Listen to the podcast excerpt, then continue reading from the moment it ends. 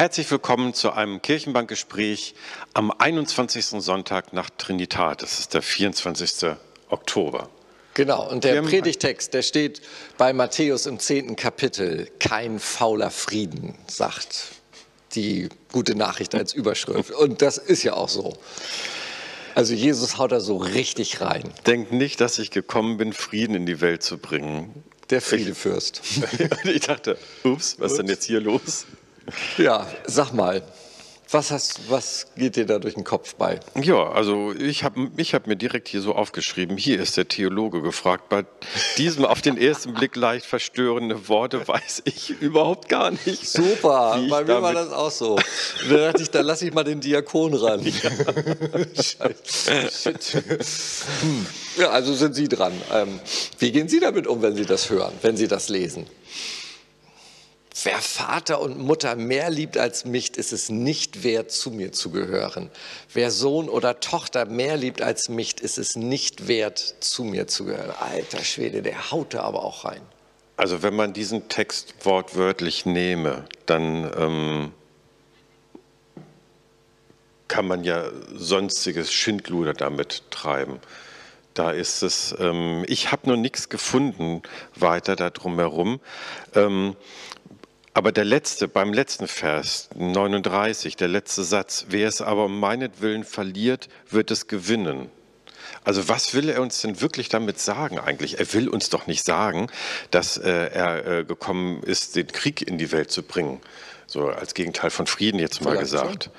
Ähm, also da fängt es ja schon mal an, was für ein Gottesbild, also was für ein Jesusbild haben wir eigentlich? Also ähm, ist, ist er der also Ach, okay. ne? also, ja, also wes weswegen ja. sind wir so irritiert bei diesem Text? Also ich meine, da, da tritt jemand auf, dieser Jesus, wenn du jetzt von diesem Text weggehst, und der streitet sich ja alle naslang. Also alle fragen ihn ja, alle jüdischen Schriftgelehrten, die alle vom Judentum Ahnung haben, mit denen legt er sich ja an. Also das scheint ja wirklich Salz in der Suppe zu sein. Warum sehen wir immer dieses Puschelige in diesem Jesus? Warum sehen wir immer dieses Jesus? Ich meine, guck dir an, wie der stirbt. Ich meine, da ist auch Aggression mhm. hoch 10. Warum sehen wir denn dieses aggressive Potenzial in Jesus nicht? Also jetzt aggressiv in, in wirklich radikalen, ähm, äh, so. Also warum sind wir irritiert bei diesem Text? Das ja. ist doch schon mal eine spannende Frage. Was ist denn unser Jesusbild? Was ist denn dein Jesusbild, dass du so irritiert bist und sagst, dafür musst du mal den Theologen fragen? das ist eine gute Frage. Was ist denn Jesus für dich? Das ist eine gute Frage. Ja, ähm, der liebende Jesus, nicht derjenige, der Streit bringt. Aber wo liebt Jesus denn im Neuen Testament? Gute Frage. Ich hänge jetzt gedanklich eher an ja. dem, was mir zwischenzeitlich ja. kam, was du sagtest. Ähm, Jesus ist ja auch in den Tempel gegangen und hat von den Händlern die ganzen äh, Tische umgeworfen. So, also den ganzen Geldwechslern. Genau. So. Obwohl das noch wieder total sinnig war, dass es die gab vor dem äh, äh, jüdischen ja. Tempel. Ähm, und die haut er nun um, weil die Juden aus aller Welt zum Passatfest äh, kommen, bringen alle ihre eigene Währung mit. Euro gab es damals noch nicht, aber gut, in Palästina heute noch nicht, aber egal. Alle kamen und mussten ein Passalam kaufen, hatten aber alle nur ihre eigene Währung von zu Hause mit. Also musste es Geldwechsler geben, die dann das nämlich dann gewechselt haben, damit sie ihr Passalam kaufen konnten. Also da, wo er wirklich mal aus der Haut fährt, und da, das finde ich ist total unsinnig, historisch gesehen. Aber trotzdem tut er das, weil er sagt, hier vorne im Tempelbereich habt ihr nichts zu suchen. Aber egal. Aber da ist er auch aggressiv. Warum haben wir so einen liebenden, puscheligen Jesus immer vor Augen? so ein Törtchen essenden Jesus. Der sitzt mit seinen Jüngern den ganzen Tag und isst Törtchen. Ganz, wenn wir wieder dabei sind. Das ist aber ein schöner. Letztes Abendmahl, genau, mit Törtchen zum Nachtisch. Oh je, jetzt wird gemischt.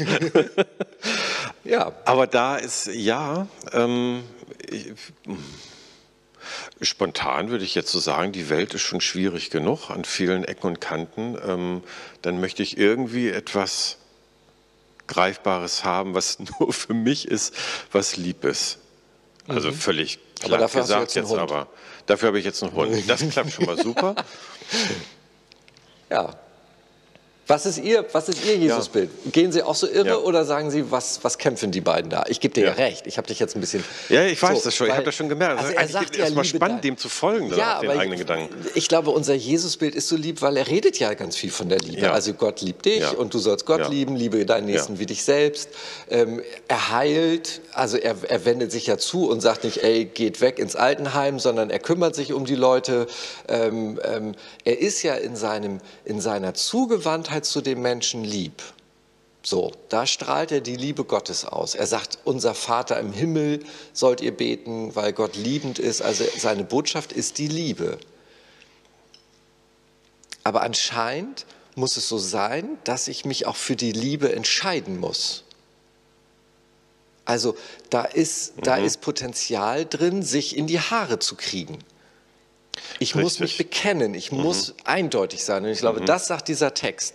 Ähm, deswegen bringt er nicht Friede, sondern Streit, weil es werden sich die Menschen über, ihnen, über ihn entzweien. Und das haben sie auch getan.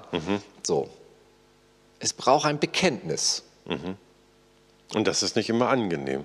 So. Nicht alle Menschen sind einer Meinung, wie wir ja nun alle So, äh, genau. wissen. Ähm, und da gibt es, da sind die Schwierigkeiten vorprogrammiert. Und wenn ich mich zu dem einen bekenne, kann das auch mal passieren, dass es dem anderen missfällt und dann ist Streit da. Uh, alleine schon, wenn du dir vorstellst, also Mama und Papa, beide lieben ihr Kind, so, und beide streiten sich um die Erziehung. So. Sie tun es ja beide aus Liebe, aber sie sind sich ja nicht immer einig. Da hast du es auch schon. Ich muss da an was ganz Aktuelles denken Okay. mit dem Streit. Ja, Corona impfen oder nicht impfen. Ich krieg das, also das Stimmt. kriegen wir alle mit, wahrscheinlich Sie zu Hause genauso. Da ist es genauso. Ähm, Töchter mit ihren Müttern würden, werden sich entzweien, Söhne mit ihren Vätern, Schwiegertöchter mit ihren Schwiegermüttern. Wir haben doch genau diese Diskussion. Lässt du dich impfen oder nicht, jetzt genau in den Familien- und Freundeskreis. Das ist genau das Ding. Und da ist es nämlich, und das hat was von Bekenntnis. Richtig. Mir hat es diesem gerade eine Impfen. Mutter gesagt, dass ihr Sohn sich nicht impfen lassen will und sie versteht es So. nicht. Und ich merkte richtig, die liebende Mutter nimmt es als gegeben hin, Genau. so, aber versteht es einfach nicht. Ja. Und wenn ich, also Ja. ich weiß, du hast dich geimpfen lassen, ich habe mich impfen lassen. Also wir, wir haben irgendwie, wenn wir beide uns darüber unterhalten, würden wir uns darüber nicht streiten, ähm, weil, weil, wir die, weil wir beide die gleichen Beweggründe haben. Aber, und deswegen tut mir das, fällt mir das so schwer, die Leute zu verstehen, die sich nicht impfen lassen wollen. Das, das verstehe ich einfach. Es, ist, es, es endet einfach bei mir da oben im Verstehen. Ähm, und genauso ist es, ist es ja auch im, vielleicht dann im Glauben. Ähm, ähm, äh, die einen können was mit Jesus anfangen und die anderen nicht. Und darüber wird es Streit geben, sagt er. Weil er will eben nicht Lauheit, er will Eindeutigkeit. Das sagt er hier ganz klar. Und möchte er denn eigentlich auch, dass wir für ihn streiten? Nee, das glaube ich nicht. Also wir sollen jetzt nicht zum Kreuzzug aufrufen und die, die, nee, das, das, Das kommt nicht dabei das raus. lese ne? ich Nee. daraus nicht. Wer es aber um meinetwillen verliert, wird es gewinnen. So kam ich da drauf. Was bedeutet das eigentlich genau, wer es um meinetwillen verliert? Also, dass ich mein Leben verliere um seinetwillen? Naja, also äh, das finde ich ist nochmal, das ist ja 38, 39. Wer nicht sein Kreuz auf sich nimmt und äh, mir auf meinem Weg folgt, ist es nicht wert, mir zu folgen. Und wer sein Leben festhalten will, wird es verlieren. Also ich glaube, da ist, da ist es aber genau mit diesem Bekenntnis. Also ich glaube, in der, in der Kirchenhistorie war das ganz viel so ein Kraftvers für die Märtyrer die wirklich für ihren Glauben gestorben sind in den ersten drei Jahrhunderten. Ähm, wer es um meinetwillen, meinetwillen verliert, wird es gewinnen. Also das war, glaube ich, so ein Kraftquell, gerade so Okay. die ersten drei Jahrhunderte. Ich finde, das ist ein ganz eigener äh, Predigtext, weil es heißt ja sozusagen, wirf dein, dein Vertrauen nicht auf dich selbst und, und schau, dass du ein gutes Leben hast, sondern vertrau mir und wirf dein Vertrauen wirklich auf Gott. Und erst dann wirst du ein gutes Leben führen. Nicht, wenn du nur auf dich selber schaust, auf deine eigenen Kräfte, ähm, sondern auf Gottes Kraft. Oder wenn du nicht vor deinem Kreuz, was jeder Mensch zu tragen hat, in seiner Biografie, in ihrer Biografie, ähm, wenn du das auf dich nimmst, dann wirst du erst richtig zum Leben kommen. Lauf davor nicht weg. So verstehe ich das. Aber das wäre jetzt, ich glaube, das ist ein ganz eigener, ein ganz eigener Gedanke. Ich finde das mit Jesus und Streit, aber Es passt, finde ich, was du jetzt gerade gesagt hast, wenn ich mir das nochmal durch den Kopf gerade, und das ging mir gerade durch den Kopf. Letzten Sonntag haben wir darüber gesprochen, ähm, bei Salomo. Oh ja, mit, genau, dass äh, wir an den Schöpfer denken mögen, solange wir noch jung sind. So, und dann habe ich irgendwann mal gesagt, äh, ist es vielleicht auch gemeint, dass ähm, Gott ja Mensch geworden ist durch Jesus. Ah, ja. So, und jetzt haben wir am Sonntag drauf in der Perikopenreihe diesen Text, wo es um Jesus direkt geht. Ich ja, machen wir weiter. Ich habe es noch nicht. Ja, ich weiß jetzt auch gar nicht so ganz genau, ob es, aber es, es fühlt sich so an, als wenn es zusammengehört. Mhm. Oder ist es Zufall? Nein, ich weiß es nicht. Aber also, nee, also ich kann es daran festmachen, dass wir letztes Mal gesagt haben, ähm, dieses wirft dein Vertrauen auf Gott. Also mhm. ähm, auch wenn du jung bist, wo gehst du hin, wo kommst, wo kommst du her, wo gehst du hin und vergiss das während deiner Lebensphase nicht ähm, dass Gott dich begleitet. Und das ist halt ein sich bewusst machen, ein Bekennen. So nicht vor der Welt unbedingt, sondern erstmal vor dir selber.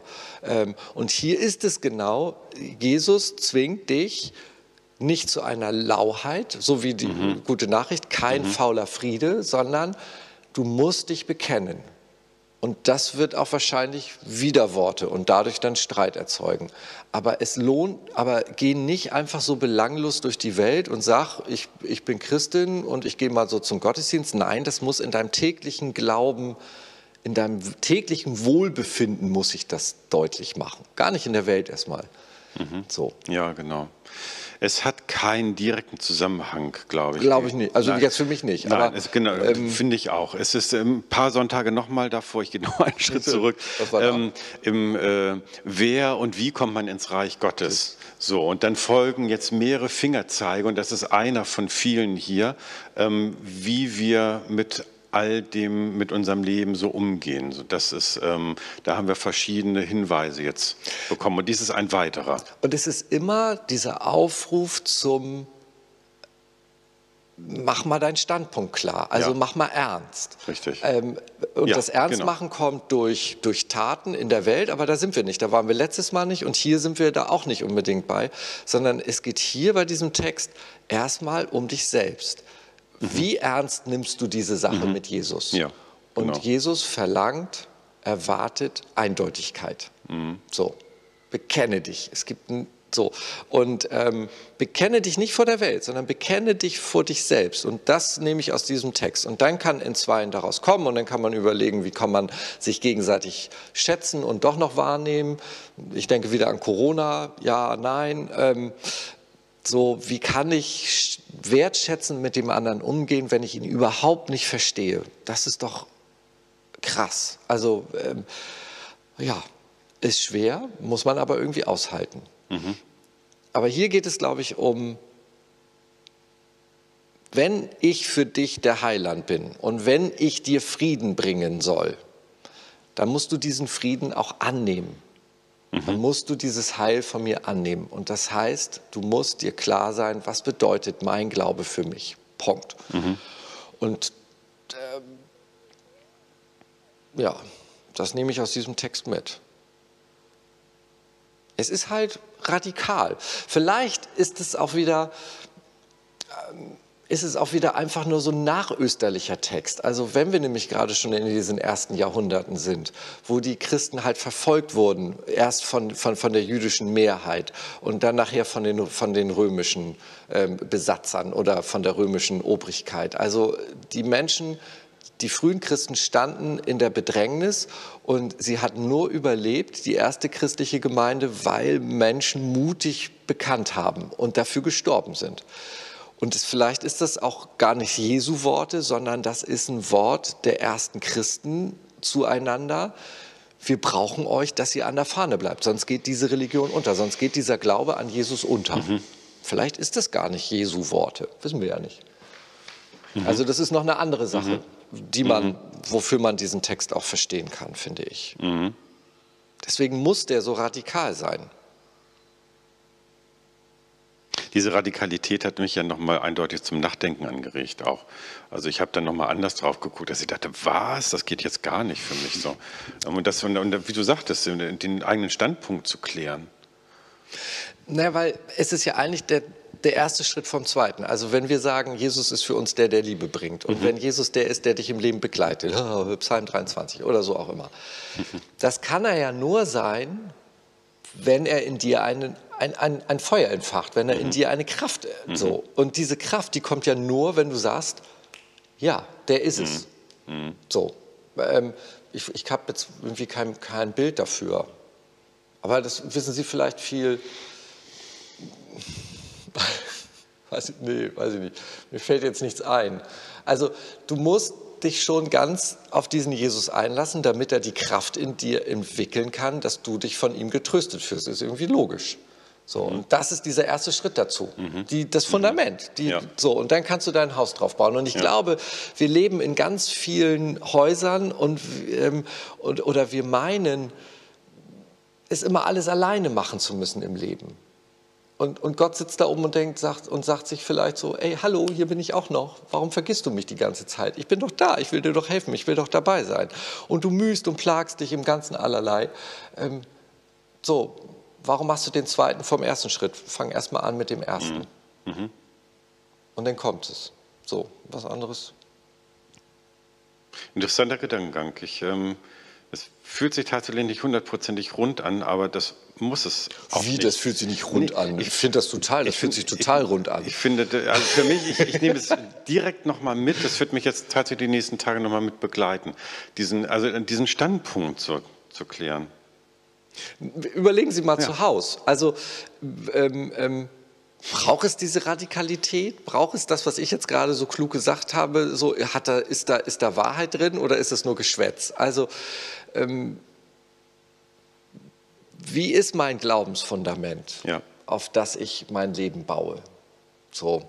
Und, und, ähm, und der zweite Schritt, finde ich, ist so dieses, heute in der, in der globalisierten Welt dann mit Menschen zu leben, die andere religiöse Glaubensrichtungen haben. Die, aber ich finde, diese Corona-Impfsache ist da ein guter, ist da auch ein guter Test zwischen den Menschen. Wie halte ich das aus, dass mhm. Menschen einfach Nein mhm. sagen? Und die mhm. werde ich auch nicht überzeugen. Und trotzdem soll ich sie achten. Schwierig. Mhm. Aber das heißt ja noch mal mehr, dass ich meinen Standpunkt aber haben muss. Ja, genau. So.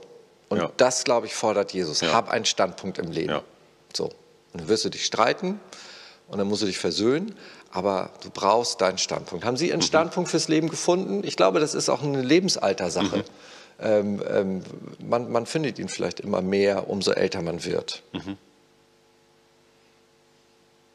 Das finde ich rund. Es geht nicht ums Bewerten, aber das fühlt sich jetzt rund an. Das ja, kann auch jeder und jeder den ja, eigenen Standpunkt finden mal. jetzt. Ja, genau. Schauen wir mal. Soll er eine Gedankenanregung für den heutigen Sonntag sein? Ähm, gehen Sie damit mal schwanger die Woche. da kommt heute jetzt der Segen Gottes. Mal gucken, ob wir ihn heute hinkriegen im gewendelten Dings. Mal schauen. Gott segne dich und behüte dich. Gott lass leuchten sein Angesicht über dir und sei dir gnädig. Gott erhebe sein Angesicht auf dich und schenke dir seinen Frieden. Denn so segne dich Gott Vater, Sohn und Heiliger Geist. Amen. Amen.